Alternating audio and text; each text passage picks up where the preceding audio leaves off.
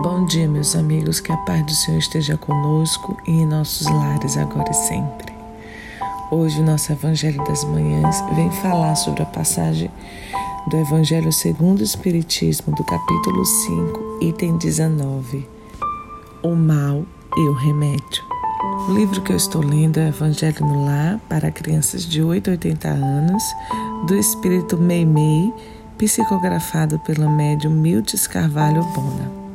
E ela nos diz o seguinte: Diante da dor que atinge os lares, muitos corações se revoltam contra Deus, pois só o entendem quando as glórias da terra os revestem ou quando tudo lhes sorri não compreendem ainda ser o nosso orbe terrestre a escola bendita, um vale de lágrimas e de sofrimento para o espírito errante e endividado.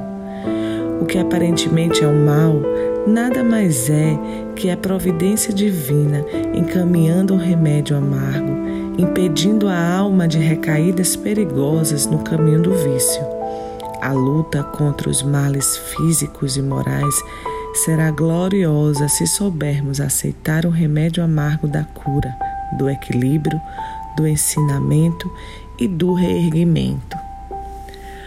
Quando o desespero dominar a nossa alma, procures sondá-lo. Quem sabe, analisando nas engrenagens sutis, encontraremos o convite da busca dos ensinos de Jesus e do entendimento das provas escolhidas pela própria vontade. Lancemos um olhar ao firmamento e sentiremos nas míriades de estrelas, no seu cintilar, uma promessa do olhar generoso do Pai, desprendendo vibrações de luz para a busca da esperança. A fé é o remédio certo.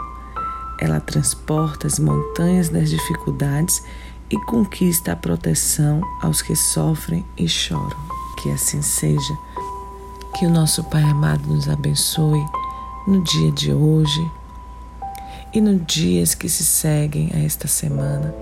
Que possamos auscultar todo o sentimento, todas as vibrações que Ele nos emprega, que possamos ter o conhecimento e entendimento da Tua palavra e seguir mentalmente com pensamentos de coragem, de força, de refazimento. Que Deus nos abençoe.